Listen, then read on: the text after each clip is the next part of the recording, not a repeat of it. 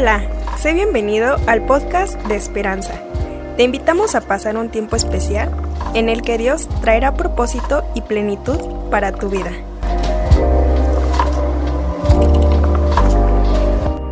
El versículo que solamente ocuparé de introducción es el que la mayoría de veces nos lo dicen y más en ocasiones como el día de hoy. Mateo capítulo 28, versículo 19 y 20. Por supuesto, entre tanto le encuentra usted o se lo ponen aquí en el cañón o lo busca usted en su este, aparato que traiga ahí. Bueno, por supuesto, les saludo y les agradezco el que me permitan estar acá una vez más con ustedes. Gracias por la bienvenida. Me vine corriendo porque le decía al hermano que me estaba sosteniendo la toalla. Este, le digo, oye, dice que nos van a dar aplausos, voy corriendo. Bueno, pero creo que pasó desapercibido, ¿verdad? Así que leamos la palabra del Señor. Mateo 28, 19 y 20. Dice, por tanto,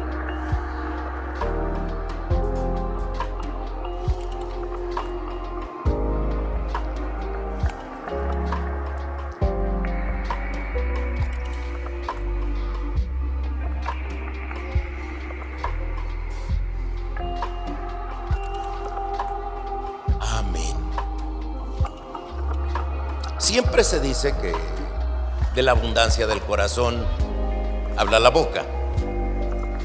Así que entre este espacio que ustedes están manejando de las buenas nuevas, hoy vengo a compartirle a usted de algo tan singular para los seres humanos, tan necesario, pero que es tan poco practicado. El Señor nos llama aquí primero que nada, a que hagamos discípulos. La primera pregunta sería, ¿qué es un discípulo?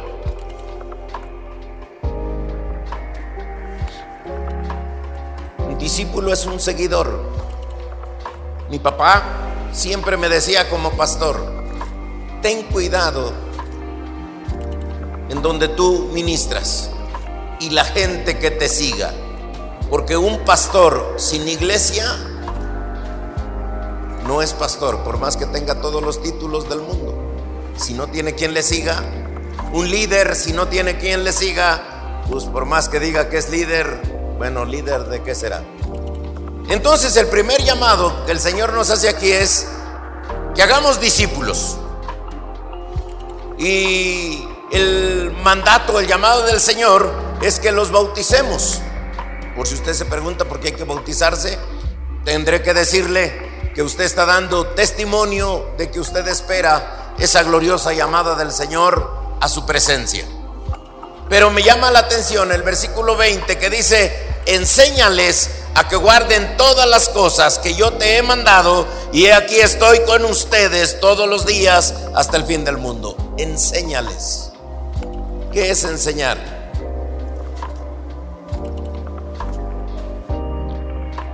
Es una constante repetición de algo para que se nos quede de tal manera que lo practiquemos todos los días. Tan sencillo, ¿verdad? Así como a los niños los mandas tú a la escuela y le repiten continuamente, ¿verdad? no sé cuántas veces las tablas, no sé cuántas veces los estados, los municipios, no sé cuántas cuentas hacen ahí y los niños dicen, ¿y eso para qué me sirve? Pero me encanta, le digo a mi esposa, ver a las personas que tienen un mercado que están en un mercado o que trabajan en un negocio. Me encanta cómo hacen las cuentas rapidito. Porque fue un enseñarles una práctica y después algo que se les queda. Es por eso entonces que hoy vengo a compartirle de un principio que se llama unidad. Unidad que significa un acuerdo de propósito o ser uno, como lo dice la mayoría de personas. Y como iglesia se nos exhorta a luchar por ese propósito. Por eso dijimos al inicio, primero tenemos que tomar la imagen de quien seguimos. Por eso me encanta que Jesús se atrevió a decir en una ocasión, dice, y ustedes mayores cosas que las que yo hago harán. ¿Por qué? Porque nosotros hemos aprendido de Jesucristo, es nuestra imagen, y nosotros seguimos al Cristo vivo, al Rey de Reyes, y procuramos parecernos a Él. Si ya dijimos en una ocasión, no como aquí en la tierra, ¿verdad? Aquí en la tierra somos envidiosos. Cuando llega un bebé a casa, las dos familias se pelean, ¿verdad? De a ver a quién se parece. se parece al papá, se parece a la mamá, y si no se parece, bueno, por lo menos abuelio, dice. Pero se parece a la familia. No sé que a usted, sé que a usted no le pasa, ¿verdad que no? Y entonces el llamado del Señor, primero que nada, es que nos parezcamos a Él y aún que nosotros tengamos la mente y que nosotros hablemos como el Señor quiere que hagamos. Ese es el objetivo del Señor. Dice, antes de entrar en lo que tenemos que compartir, le dice Romanos capítulo 15, versículo 5.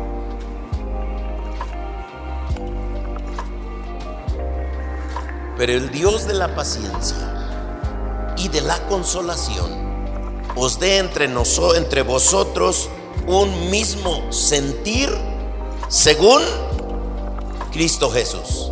¿Quiere leerlo una vez más? ¿Cómo dice?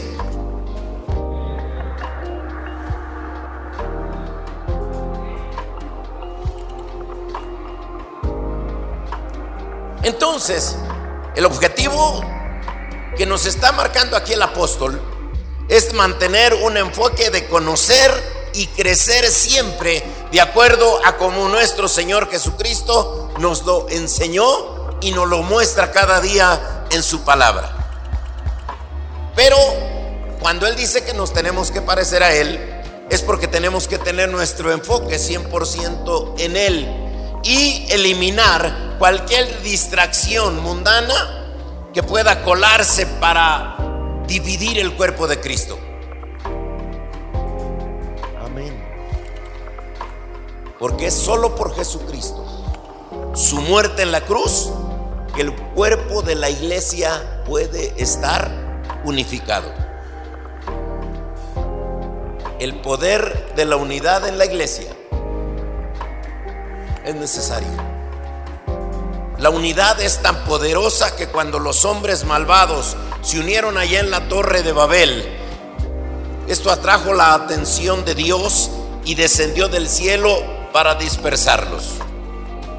Lo contrario fue cuando buenos hombres y mujeres se reunieron en un glorioso día llamado Pentecostés, donde también solicitaron la atención de Dios y el Espíritu Santo bajó y los llenó. Y esto es un gran ejemplo del poder que produce la unidad de la iglesia. Sí, y hago una pausa, eso no lo traigo aquí anotado, se los he dicho en alguna otra ocasión. Aquí ustedes son de diferentes caracteres. Amén.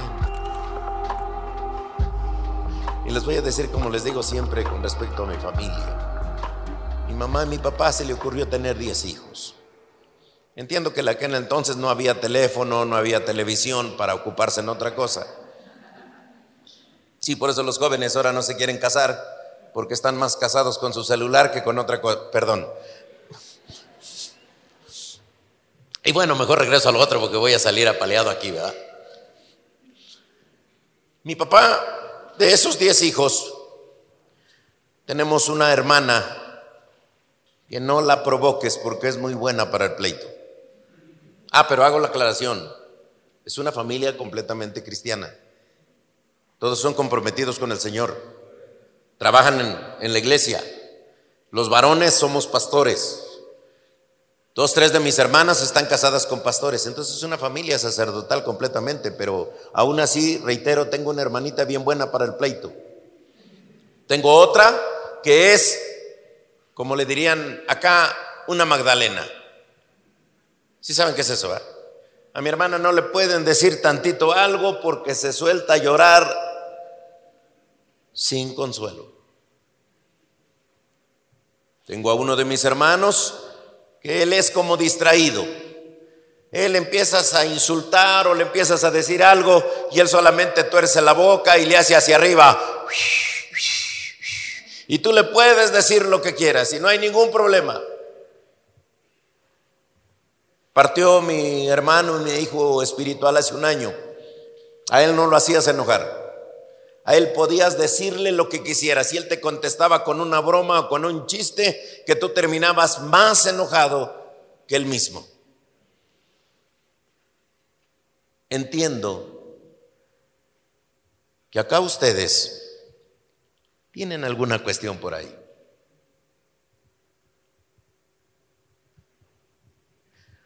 Amén. No levante la mano nadie. Pero sé que entre algunos de ustedes están los que les gusta a veces echar pleitito.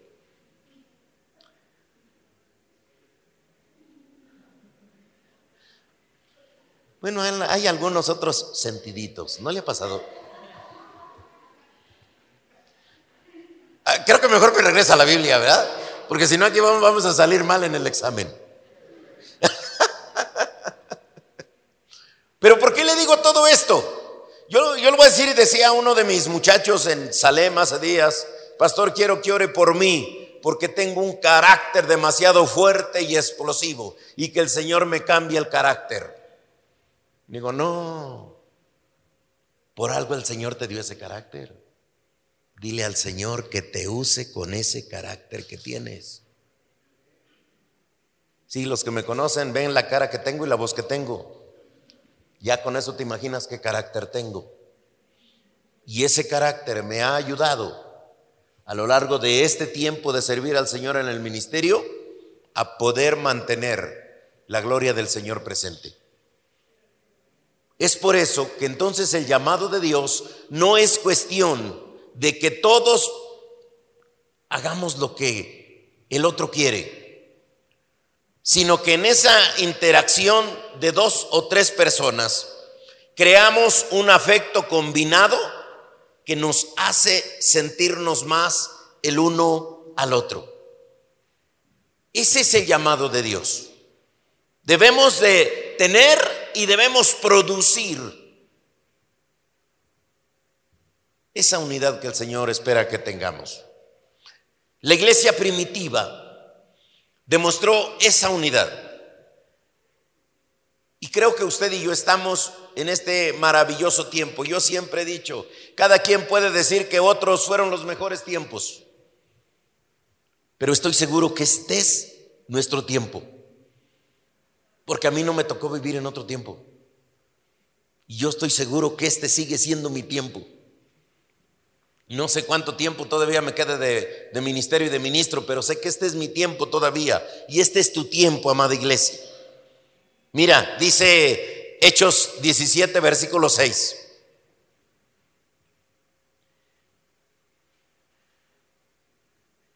Qué bueno que, que eso se diga de nosotros.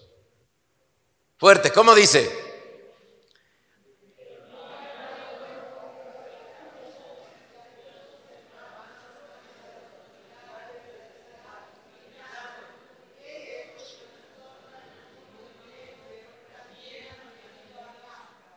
Estaban haciendo los hermanos en ese tiempo?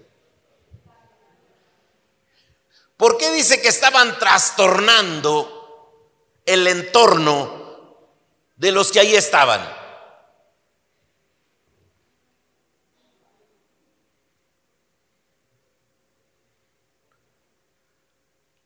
Yo creo, hermano, que la unidad de esta iglesia, usted con sus hermanos, con sus hermanas, con la ayuda y la unción del maravilloso Espíritu Santo, tenemos que trastornar este mundo. Que el mundo no nos trastorne, que el mundo no nos transforme, sino por el contrario, mantengámonos firme en la fe de ser parte de esta maravillosa familia. Y a lo mejor sería bueno, porque alguna ocasión pregunté en donde ministro, hoy también se lo pregunto a usted, como le gustaría que lo recordaran en un futuro.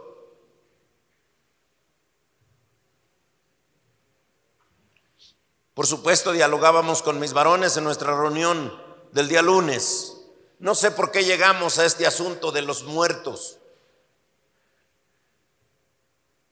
Y tuvimos que dialogar esas cuestiones. Una, la inconformidad de uno de mis hermanos que dice que no está de acuerdo en que los moribundos acepten a Cristo y se vayan al cielo. Si él dijo, no es justo, pastor, nosotros cuántos años y cuánto tiempo estamos firmes y fieles al Señor y hay algunos, y voy a decir rebeldes, pero no de, los otros, que no quieren aceptar al Señor y cuando ya están en cama para partir, mandan traer al pastor o a alguien y le dice, pastor, quiero que ore por mí, que Dios perdone mis pecados y que vaya yo al cielo. Y para colmo el pastor va ahora por él, acepta a Cristo y se va con una sonrisa al cielo. Y decía mi hermano, eso no es justo. Bueno, pero eso es parte solo. Y platicábamos el asunto de que cuando alguien fallece, no sé por qué, pero todos decimos que era una buena persona. ¿No te ha pasado? Oh, ¿cómo? Si era, no, era lindísima persona. ¿Cómo se murió si apenas ayer lo vi? ¿Cómo se fue? ¿Cómo fue capaz de dejarnos solos? Y yo lo dije porque yo lo he hecho aún como pastor. Por eso siempre les hago la aclaración de que quien parte está esperando la resurrección de los justos, todavía no está en el cielo con el Señor. ¿eh? Porque como consolamos a la familia, ¿qué le decimos? No se apure, hermano, hermana. Su familiar está ahora con el Señor, está celebrando las gloriosas despertades de Dios. Yo no digo que sea malo, pero la pregunta aquí es, ¿a ti cómo te gustaría que te recordaran? Como alguien que realmente hizo lo que debería de hacer. Porque me llama mucho la atención y esta es una parte que, que siempre se usa para hablar de, de la unidad de la iglesia. Hechos capítulo 2, versículo 42 hasta el 43, te lo voy leyendo, dice, y perseveraban en la doctrina de los apóstoles, en la comunión unos con otros, en el partimiento del pan y en las oraciones. Y sobrevino temor a toda persona y muchas maravillas, señales eran hechas por los apóstoles y todos los que habían creído estaban juntos y tenían en común todas las cosas y vendían sus propiedades y sus bienes y los repartían a todos según la necesidad de cada uno. Y perseverando unánimes cada día en el templo y partiendo el pan en las casas comían juntos con alegría y sencillez de corazón alabando a Dios teniendo favor con todo el pueblo. Y el Señor añadía cada día la iglesia los que habían de ser salvos. Esto es lo que produce la unidad en la iglesia, amados. Y es tan importante que tengamos que demostrarle a la sociedad que nos rodea, a quienes realmente pueden decir que no estamos realizando ninguna otra cosa, podés poder mostrarles con la gloria del Señor que Cristo está con nosotros, que Cristo no es una historia, que Cristo no es una fábula, que Cristo no es algo imaginario, sino que Cristo es algo real que no puede ser más real porque lo hemos experimentado y vivido nosotros en carne propia. Por eso usted hoy cantó, este es mi testimonio. Alguien dijo una ocasión, si cada uno de nosotros pudiésemos plantear y platicar quiénes éramos y cómo fuimos antes, no sé cuánto duraría nuestra reunión. Pero bendito Dios que Él es bueno con usted y conmigo. Y debemos estar siempre en guardia porque el enemigo de las almas, y aún usando cualquier otro instrumento, anda tratando de atacarte, tratando de atacarnos y tratará de detener la producción y la continuidad de la unidad en la iglesia y en nuestras vidas individuales. lo que el enemigo de Dios está buscando es tratar de deshacernos, es tratar de separarnos. Y mire, para que siga orando por sus hermanos. Dije de la abundancia del corazón habla la boca. Yo vivo en una congregación histórica igual que ustedes. Y tengo que decirles que más de una vez le he dicho a los hermanos, ayúdenme, ayúdenme a que la gente se quede, a que los que vienen y aceptan a Cristo se queden con nosotros. Por favor, les ruego, no me ayuden a que se vayan.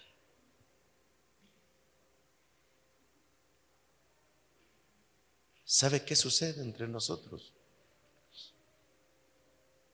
Que difícilmente nos atrevemos a en esa unidad dialogar nuestros conflictos y buscarle buenas soluciones. ¿Sabe lo, que hacen las personas? Mejor se van.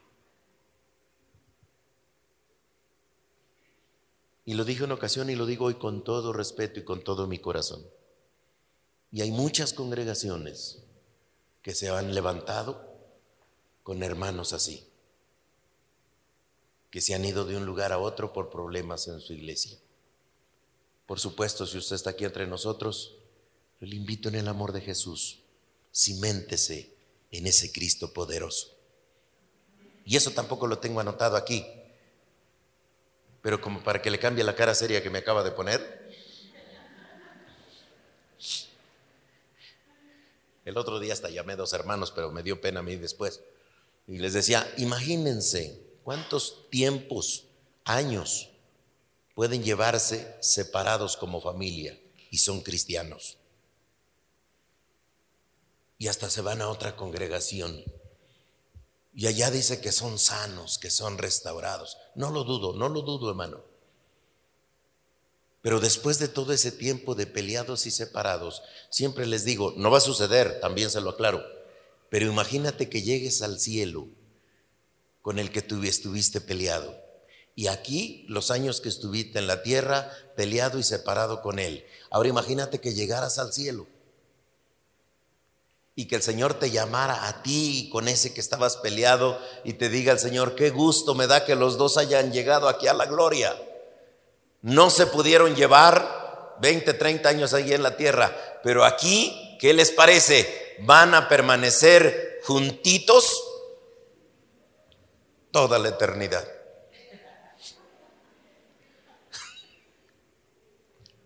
Yuhu. Diría el jueguito, ese oficio sí me gusta. Ahora, el libro de Juan, este, el Evangelio de Juan, Jesús ora por sus discípulos para que sean uno. Y pide que sean uno. Y clama que sean uno. Por eso te digo que esa es la imagen que usted y yo hemos tenido en nuestro corazón y tenemos que seguir. En San Juan capítulo 17, versículo 20 al 22 dice, mas no ruego solamente por estos, sino también por los que han de creer en mí por la palabra. ¿Por la palabra de quién? ¿Por la palabra de quién? Gloria a Dios. Para que todos sean uno como tú, oh Padre, en mí y yo en ti, que también ellos sean uno en nosotros, para que el mundo crea que tú me enviaste. Y la gloria que me diste, yo les he dado, para que sean uno, así como nosotros somos uno. Jesucristo vino a la tierra, caminó, desarrolló su ministerio y se fue al cielo. Y Él anhela que tú y yo continuemos con esa labor. El otro día te conté esta anécdota. Si tú quieres, es una historia que pudiera ser chusca, pero qué bueno que puede servir para nosotros ahora. Se dice que Jesús después de que salió de esta tierra y se fue al cielo, los ángeles y arcángeles emocionados le dieron la bienvenida y en el cielo y le dijeron, Señor Jesús, qué bueno que ya cumpliste con lo que tenías que hacer allí en la tierra. Y Jesucristo les contesta a los ángeles y les dice, no he concluido, solo inicié. Y los discípulos, los angelitos se quedan viendo el uno al otro y le dicen, oye Jesús, ¿cómo? Si ya fuiste, ya estuviste y no terminaste. ¿Qué onda entonces con la salvación? Y Jesús abraza a los angelitos y les dice, sí, yo inicié, pero he llamado a hombres y mujeres que ahora se llaman iglesia para que ellos continúen la labor que yo hice allí en la tierra.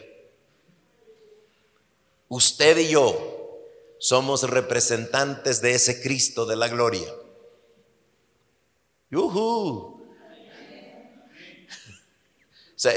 pasa como los chavos ahora, no, no sé si a usted le ha pasado. ¿A cuántos les gusta llevar a sus hijos a la escuela?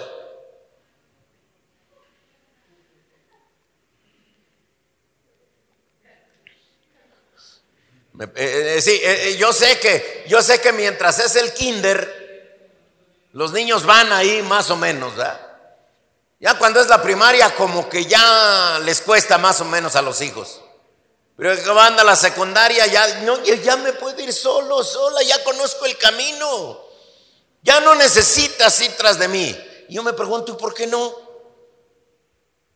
Alguien me dijo alguna ocasión que bueno es presumir lo que tenemos en casa. Bien que mal, tienes un papá y una mamá. No todos tienen un papá o una mamá a estas alturas. ¿Por qué no presumes tú que tienes?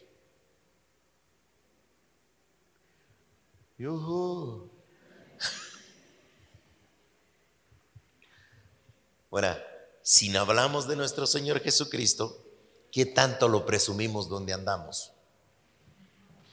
¿Qué tanto realmente decimos, soy de Cristo, soy propiedad de Jesucristo? Jesucristo es mi rey, mi salvador, y no podré y no decidiré hacerle quedar mal, sino por el contrario, levantaré mi frente en alto y seguiré firme en el llamado que Él ha hecho para mí, porque mi redención está cerca.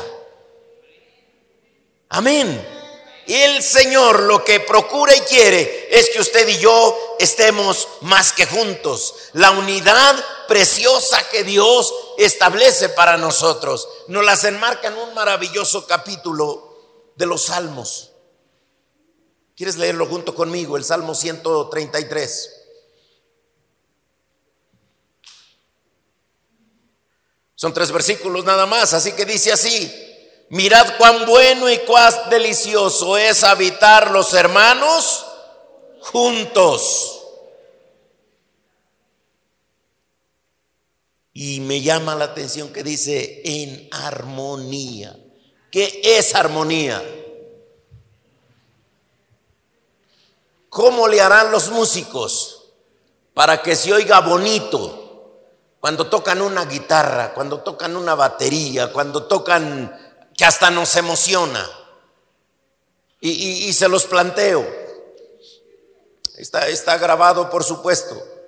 El día miércoles tuvimos reunión y la rondalla nos ministró el momento de alabanza. Bueno, iniciamos muy poquitos la reunión. Entonces como que la misma rondalla, como que no mostró su ánimo y su entusiasmo y pasé a compartir. Terminando la de compartir, que ya habían llegado los hermanos.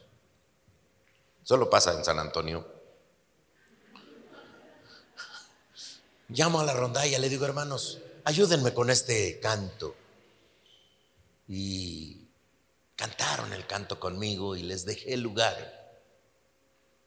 Yo creo que tan bonito sintieron tanto la rondalla como los hermanos, que se siguieron cantando. Por eso le decía a los que estaban hasta atrás, les digo, ya ven qué bonito se oye cuando ya estamos todos juntos.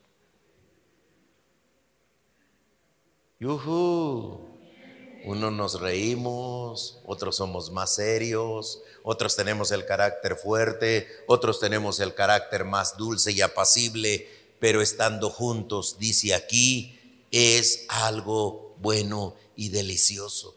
Dice, es como el óleo sobre la cabeza, el cual desciende sobre la barba, la barba de Aarón, y baja hasta el borde de sus vestiduras, como el rocío de Hermón que desciende sobre los montes de Sión, porque ahí envía a Jehová bendición y vida eterna. Aquí podemos ver enmarcado lo maravilloso que es la unidad. Dice que la iglesia en unidad es una iglesia buena y agradable. Jesús lo hizo notar de esa manera. Jesús dijo, ¿por qué me llamas bueno a mí? Ninguno hay bueno, sino solo uno y Dios. Y dice que cuando estamos unidos, Dios está con nosotros y fluye a través de nosotros esa bendición de su presencia. La unidad solo puede mostrar un ejemplo de buen llamado y buena impresión a los demás. Cuando usted y yo operamos en un cuerpo unificado en Cristo, esto va a, va a reducir el estrés que este presente nos está dando. Fuera de Cristo encontramos discordias y encontramos oposiciones. Si usted viene a Jesús y permite que él obre cualquier cosa que quiera dañarle, física, emocional o espiritual, papá Dios la hará a un lado. Por eso es que usted y yo testificamos continuamente de lo que el Señor hace con nosotros. Por eso cuando veo que el Señor le bendice a usted, me alegro. Amén. ¿Cómo el Señor le da más a él que a mí? ¿verdad? ¿Cómo el Señor este que es desobediente para colmo le da y yo que soy bien obediente, bien, ¿qué pasó Señor Jesús? Pero bendito somos un cuerpo. Amén. La unidad, hermano, nos alivia de cualquier circunstancia. Por eso qué bueno que usted y yo podemos sonreírnos, podemos abrazarnos y podemos invitarnos a esa unidad celebrando al Cristo vivo.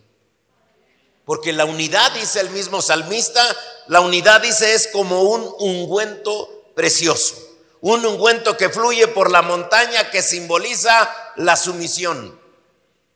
No puede haber humildad, perdón, no puede haber eh, unidad si no manifestamos nuestra humildad. Por eso dijimos, tenemos que tener la mente de Cristo y tenemos que manifestar un verdadero espíritu de humildad. El apóstol Pablo nos los muestra de una manera quizá tan directa. Dice Filipenses 2.3, nada hagas por contienda o por vanagloria, antes bien con humildad, estimando cada uno a los demás como superiores a él mismo. Nada hagas, dice, como para echar pleito. ¿Le ha pasado lo, la, ¿Ha, visto usted los pleitos de hogar? Todo yo, no más yo, si no estuviera yo, el día que me muera, ¿qué vas a hacer?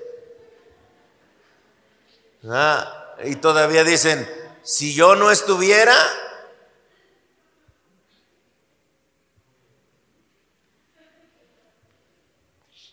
Yo sé que aquí en la iglesia no pasa nada de eso.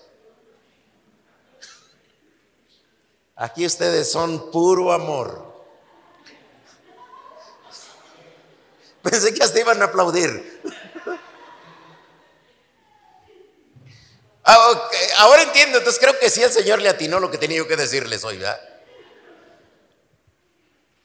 Ustedes son un maravilloso cuerpo, hermanos. Ustedes son una maravillosa iglesia. Bueno, y si no lo es, pues es tiempo que lo sea, pues. Dios nos ha dado una nueva naturaleza. Y esta naturaleza se encuentra en la humildad que nos va a producir la unidad. Les he platicado en son de, eh, de broma las situaciones de los enamorados.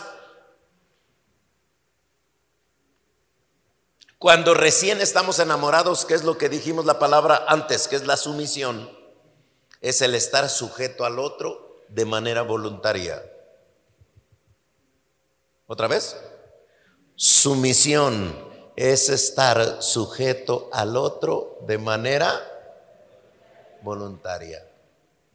¿O no es así cuando andamos de novios? Sí, mi vida. Sí, mi amor. Lo que usted diga.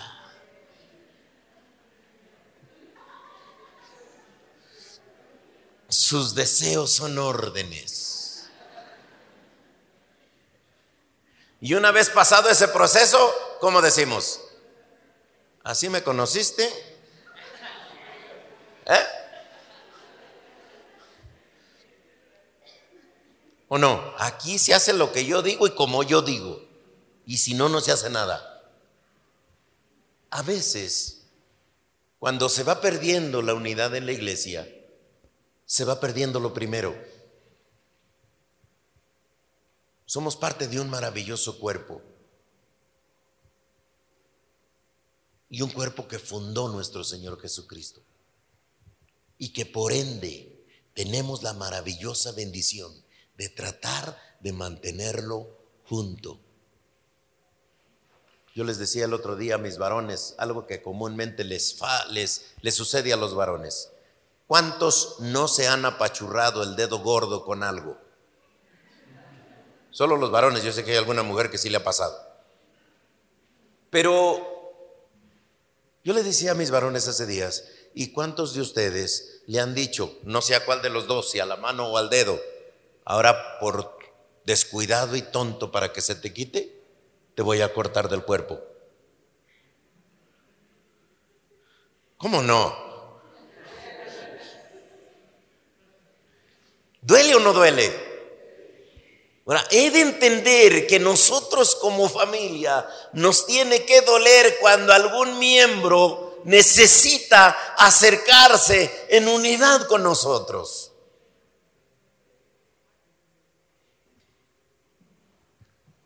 Miren, cuando el Señor Jesús, en esa fragancia de la pomada que te estoy diciendo, nos habla y nos dice, dice en San Juan capítulo 13, versículo 34 y 35, dice, un mandamiento nuevo os doy, que os améis unos a otros como yo os he amado, que también os améis unos a otros. En esto conocerán todos que sois mis seguidores o mis discípulos, si tuvieres amor los unos. Ahora tengo aquí una duda, hermano. Y perdón, espero usted me ayude. ¿Por qué Jesús dice, les tengo un nuevo mandamiento?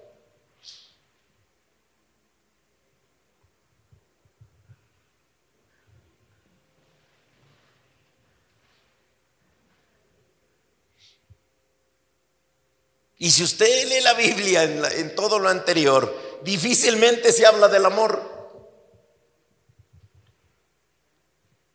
Y entonces llegamos hasta este proceso del Señor donde nos dice, alguna nueva noticia les voy a dar. Que se amen los unos a los otros. Dice, y en esto los que no conocen a Jesucristo Van a saber que ustedes son mis seguidores, mis discípulos, cuando ustedes tengan amor los unos para con los otros. Qué bálsamo tan fresco estenar a alguien ahí a nuestro lado, como ese aceite santo, ese amor por los demás. La santa unción romperá el yugo de la esclavitud y va a influir y ayudar en la unidad de la iglesia, amados. Si usted lo está haciendo, sígalo haciendo. Abrace a su familia, abrace a sus hermanos en Cristo.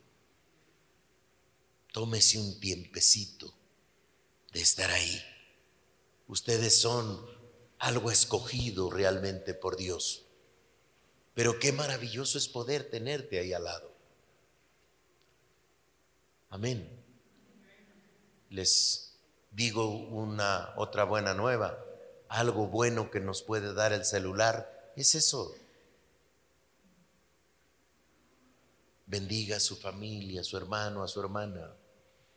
Mándele algunas palabras, aunque sea, como dicen, posteadas. Sí, se ha visto que en el Face así le hacen. Se buscan una frasecita de no sé dónde y la meten ahí. Bueno, aunque sea algo de eso, pero usted anime a, a, su hermano, a su familia, anime a los suyos y busquen y traten de estar juntos. La unidad en la iglesia dice aún que es como un rocío.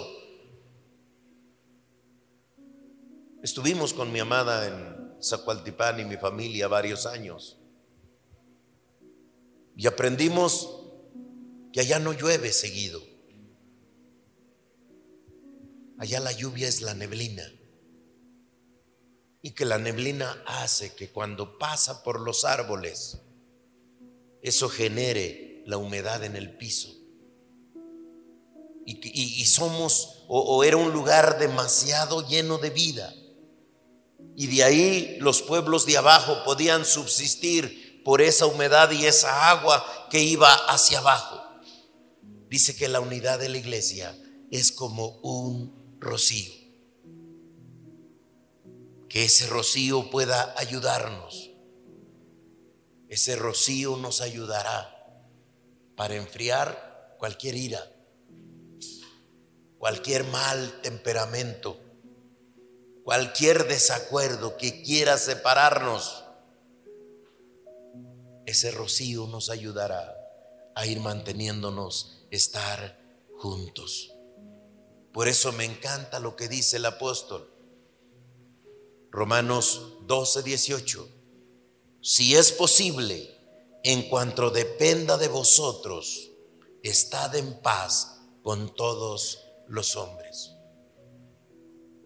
en cuanto dependa de ti, dice, busca estar en paz. Por supuesto, diríamos, si te echan pleito, ¿cómo reaccionarás?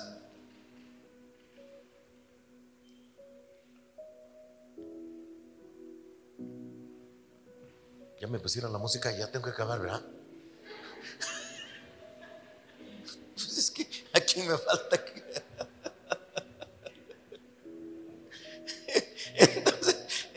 Vamos concluyendo. Dice, en cuanto dependa de ti, esté en paz. Jesús lo muestra con otra circunstancia que podrá ayudarnos. Jesús dice, si te pegan en tu mejilla, pon... Ah, pero los que somos mal pensados como yo, decimos, ¿cómo? O sea, ¿cómo? Además de que me pegan esta, le voy a decir, pégame en esta.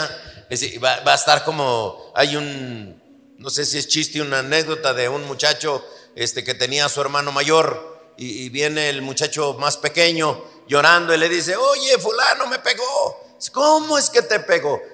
A ver, vamos. Y va con él y dice, oye, que le pegaste a mi hermano. Sí, y le puedo volver a pegar. A ver, pégale. Y le vuelve a pegar.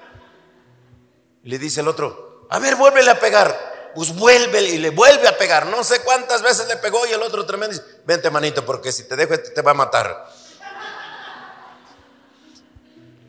Y Jesús dijo, si te dan en la mejilla, tienes que poner la otra, pero no es la mejilla física,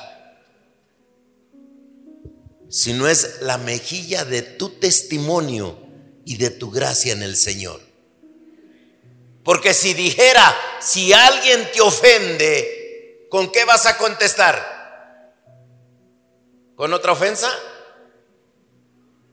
El Señor dice, vence con el bien el mal. Esa es la otra mejilla que el Señor Jesús nos dice que pusiéramos. Eso es lo que nos dice Romanos. En cuanto dependa de ti, está en paz con todos. Y quizá pueda costarnos trabajo. Pero hoy en esta breve introducción, quiero sembrarle en su corazón esto, amada iglesia procuren, peleen estar juntos. Papá Dios no se equivocó al instalar lugares como este, donde personas comunes y corrientes como usted y yo deberíamos de estar juntos. Y estaba yo pensando hace rato cuando pusieron el canto del testimonio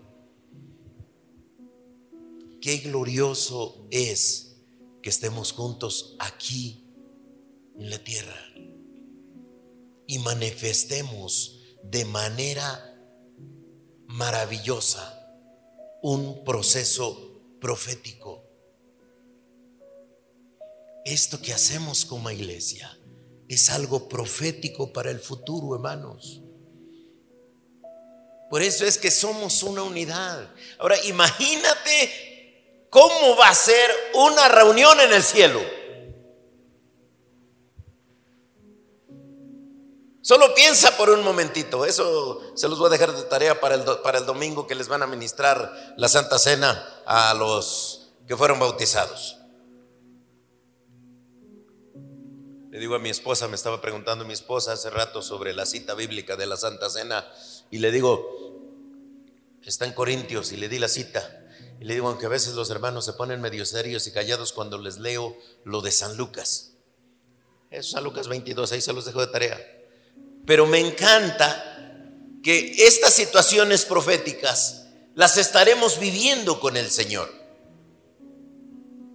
La Santa Cena, el Señor dice que de manera personal nos la ministrará en las bodas del Cordero. Y de manera profética tendremos así como ahorita.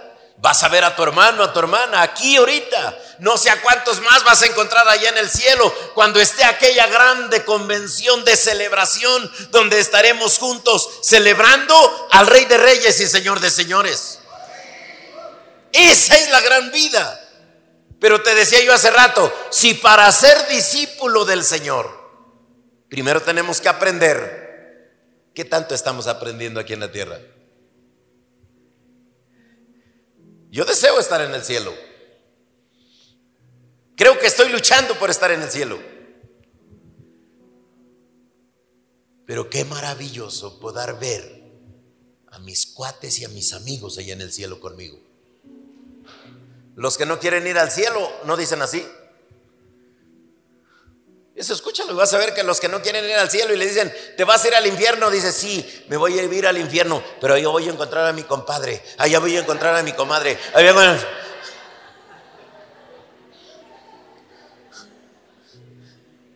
Pues, pues, yo no quiero ir allá, yo quiero ir allá donde quiero encontrar a, a los que amo y los que se han ido adelante de mí. Así que yo le invito en esta hora, así como está, cierre sus ojos. Por supuesto que le pidamos al Señor ahora nos ayude. Como iglesia sé que han pasado situaciones muy buenas, muy hermosas. Y quizá algunos de ustedes también han pasado por algunas situaciones no tan gratas, no tan agradables. ¿Por qué no decirlo? Quizá alguno de ustedes hasta había ya pensado dejar de estar acá con la familia. Pues hoy te digo, papá Dios te ama, tus hermanos te aman. Así que hoy pidamosle al Señor les ayude, les fortalezca, les levante y sigan celebrando que son una maravillosa familia. Padre eterno, Dios de amor, Dios de misericordia, en esta hora una vez más nos acercamos delante de ti. Conoces nuestro corazón,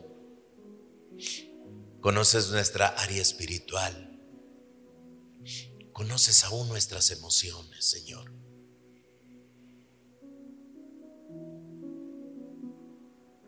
Como lo dice tu palabra, nos conoces hasta lo más íntimo. Así que antes que nada, hoy nos presentamos ante ti pidiéndote nos ayudes. Si en algún determinado momento hemos sido heridos, hemos sido dañados,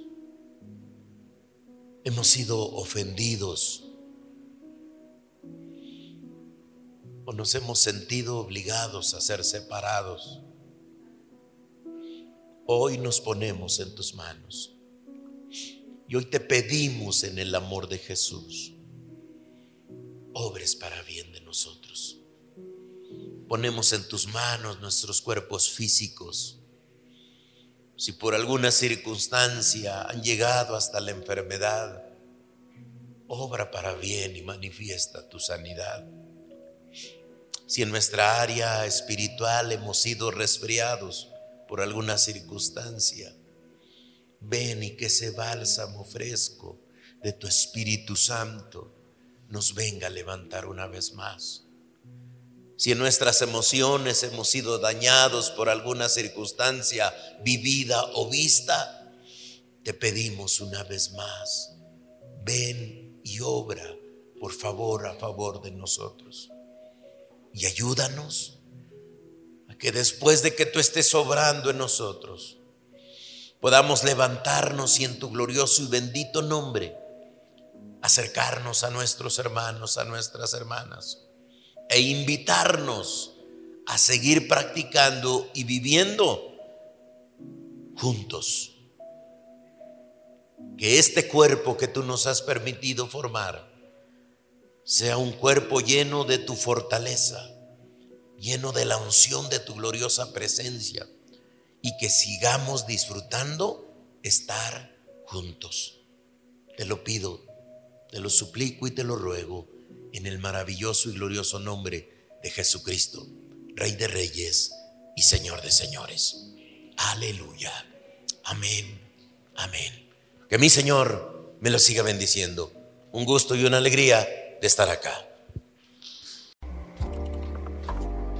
Esperamos que este mensaje te ayude con tu desarrollo. Te invitamos a que puedas seguir esta conferencia en el canal de YouTube que estará disponible todos los miércoles. Esperamos puedas seguirnos en Facebook e Instagram como Esperanza. Los links están en la descripción de abajo. Hasta la próxima semana.